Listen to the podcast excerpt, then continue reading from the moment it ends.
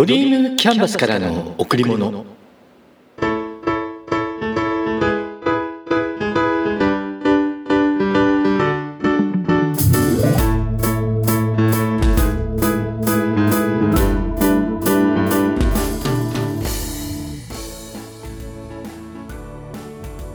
皆さんこんにちは。ドリームキャンバスの竹内義之です。今年の夏の天気は本当に異常ですよね。7月の中旬から猛暑が続き土日は台風12号。異例のコースで進んだ台風12号は未だに屋久島あたりで迷走しているようです。日本海側を中心に昨日も気温が上がったみたいです。今日はどうかな？私の住んでいる群馬県の今日の予想気温は35度。果たして何度まで上がるか。明日から8月に入ります。まだまだ暑い日が続きます。体調管理には十分注意していきましょう。先日友人と一緒に仏教宝具の専門店へ行ってきました。今回の目的はシンギングボール。昨年マインドフルネスを学んだ後に小さなシンギングボールを Amazon で購入しました。だけどやっぱ小さいせいか。音が今一つ響かずなんだか満足いかなかったんです。それで機会があれば専門店で大きめのものを奏でてみたいなと。そしたらあったんですお店が。しかも身近なところに。お店に行くにあたってホームページから20種類以上の音を聞いていました。お気に入りの音もチェックしてありました。それで当日10時半にお店に行く約束をしていて到着したのがジャスト10時半。だけどナビで示されていた場所にはお店らしいものはなくて素敵な家が何軒もありました。お店に電話して確認したら携帯電話を持った男性が目の前の家から出てきました。そうなんです。目の前に立っていた家がお目当てのお店でした。素敵な家の一室をギャラリー的に使っていてそこで展示販売をしていたんですね。家に上がらせていただいて部屋に入ると、棚には大きなシンギングボールが並べられていました。これだ心の中で声が出ました。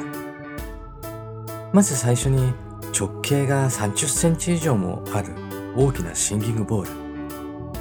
正座をしてこれをかぶりました。頭のてっぺんでバランスをとり、両手を離す。そしてマネットで叩いてもらいます。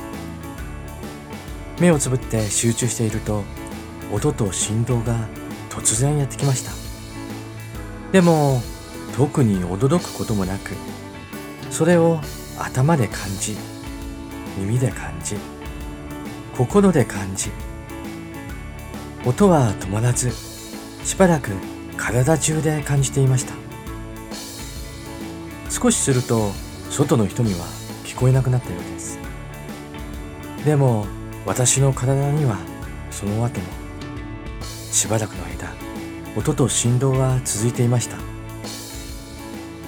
今までにシンギングボールをかぶるなんてこと。まあこのサイズのシンギングボールを見ることすら初めてだったんでこの体験は感動もんでした。そして最初の目的に帰りシンギングボールの音比べを始めました。倍音の。まず店長の萩原さんにお手本を見せてもらってそして真似てやってみました。が綺麗な音が出ない。根気強く何度も何度も何度も。ありとあらゆるシンギングボールを奏でさせていただいた結果2時間後には納得のいく音を奏でることができるようになっていました。そしてお気に入りのものを購入。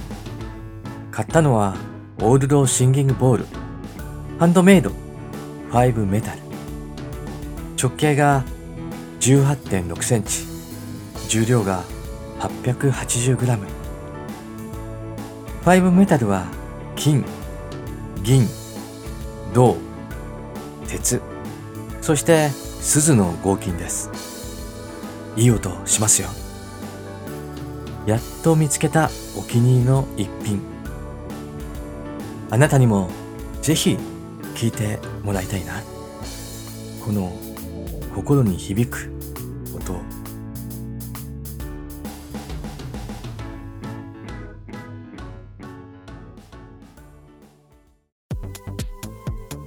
次のお話は先ほどの続きから。私の日頃の習慣の一つに瞑想があります。購入したシンギングボールを瞑想に使おうとしたんですけど叩きながらでは集中できない。それで考えました。どうしたらいい？よし。シンギングボールを使った瞑想の音源を作ろう。まずマイクを使ってシンギングボールの音を拾いました。叩き方を変えて何パターンか。次に重ねる BGM。瞑想の BGM を想像すると、なぜかいつも浮かぶ。川のせせらぎ。鳥のさえずり。よし、これでいこう。作った音はいろいろな時に使いたい。そうなると、フリーに使える音源か、有料の音源を買うしかない。インターネットあさって見つけた音源、早速購入しました。そして音を重ね合わせて自分用の瞑想 BGM を作成しました。聞こえますか？今、バックに流れている音。これが今私が使っている瞑想用の BGM です。まあまあだと思いませんか？いまいち？いいんです。自分で使う BGM を自分のシンギングボールで作るところに私にとっての価値があるんです。その後2種類追加で作って今は3種類の瞑想用の BGM が出来上がりました。今度は友人のシンギングボールの音を取らせてもらってさらに数を増やしていきます。また今回はシンギングボールだけで作ったけど、本当はチベタンビル、ティンシャも使いたいんですよね。瞑想中はシンギングボールの音で、瞑想から抜けるときはティンシャの音で、近いうちにまたお店に行ってティンシャを買ってこなきゃ。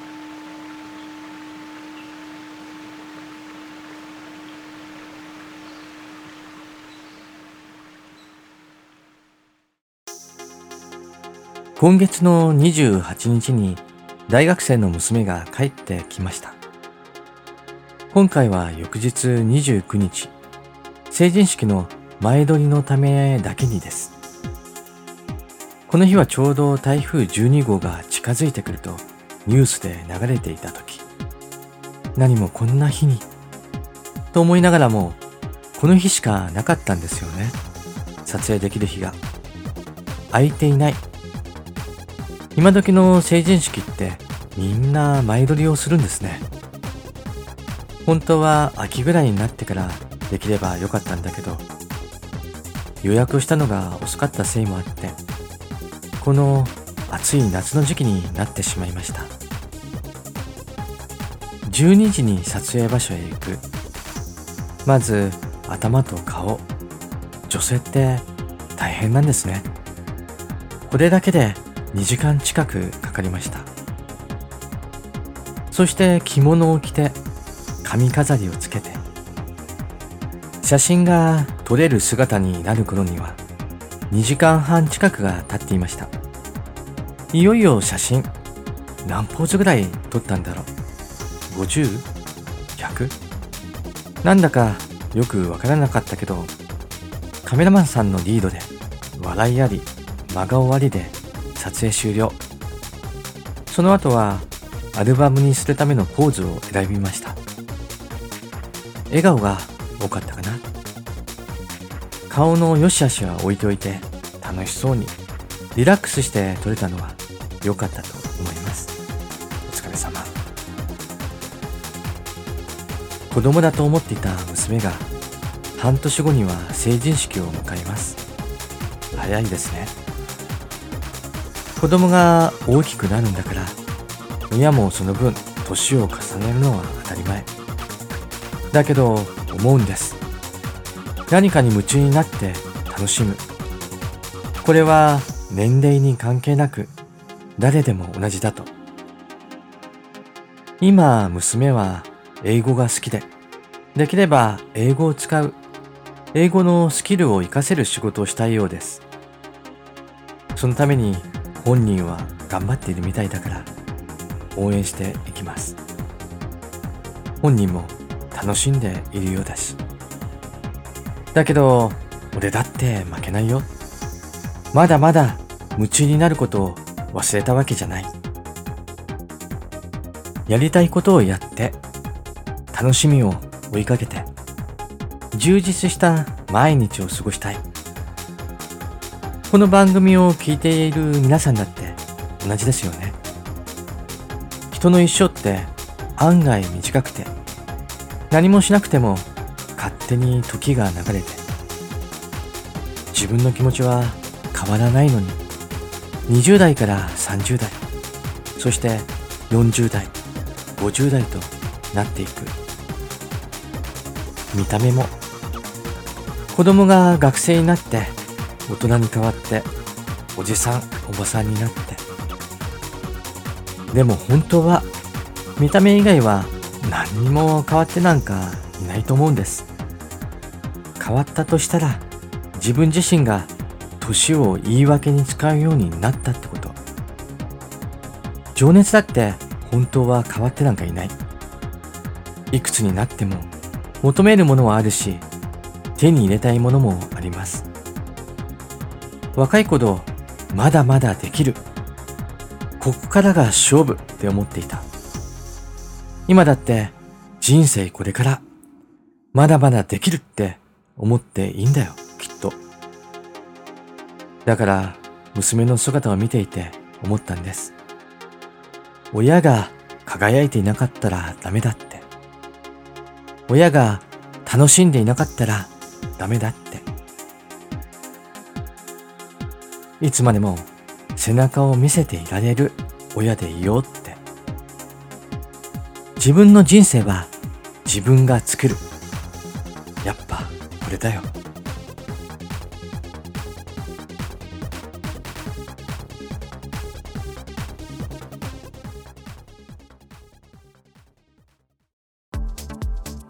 この間ある方のお話を聞いて気づいたことをシェアします。笑顔は特効薬。どんな薬よりも体にいい。そして心にいい。大抵の人は体の調子が悪くなると病院へ行ったり市販の薬を飲んだりします。もちろん今の医学は発達していて治せる病気も増えています。病は気からという言葉もありますが病気を作っている原因は何なのでしょうか？肉体は心の入れ物と言える。心の様子で入れ物の肉体が変わってしまうと言われています。この入れ物の肉体が変わってしまうことを病気と捉えれば目に見えない心のあり方心の状態が病気の原因になっているとも言えます。見栄やしがらみ、遠慮やわがまま、私とあなた、正しさのぶつけ合いと人への無関心。生きている限り心を揺らすこと、心を迷わすことはいつでも起こります。そんな時は心を解放する。どうやって？それは笑顔だと思うんです嬉しい時に一番の笑顔。辛い時にも何番目かの笑顔。幸せだから笑うのではない。笑うから幸せなのだという言葉があります。幸せは笑顔が運んできてくれるんです。もしもこれが本当ならもしもこの言葉を信じるならいつでも笑顔でいたいと思いませんか？笑顔が連鎖してみんなが幸せになれる。みんなの心の状態がきれいになれば心の入れ物である肉体も最高の状態になる。病気も治る。最高ですよね。それと喜んでという言葉。自分が何かをするときめんどくさいという感情が湧いてきます。人から何かを指示されたときなんで私がという感情が湧いてきます。何かをするときしなくてはならないとき喜んでという言葉を心の中につけてみる。何の時でも喜んでという言葉をつけると感情は大きく変わります。喜んで〇〇します。自分の意思でする。この行為は自分のためである。そして人のためになるんだ。そう思ってやればめんどくさいもなんで私がもうなくなっていきます。結局のところ自分の受け取り方次第なんですよね。そして能動的にするってこと。受動的だと感情に任されてしまいます。能動的にすることで感情をコントロールすることができるんです。誰かが何かをやらない。私はその人がそれをやるべきだと思っているのに。そんな時は喜んで自分がさっとやってしまう。または喜んで相手がするまで待つ。するっていう行為も待つっていう行為も自分が能動的に決める。プラス喜んで。最近心の中で喜んでを意識しています。喜んでと先ほどの笑顔。この言葉と行為を少しだけ意識することで物の見方や考え方が変わっていく気がします。やってみませんか？あなたも。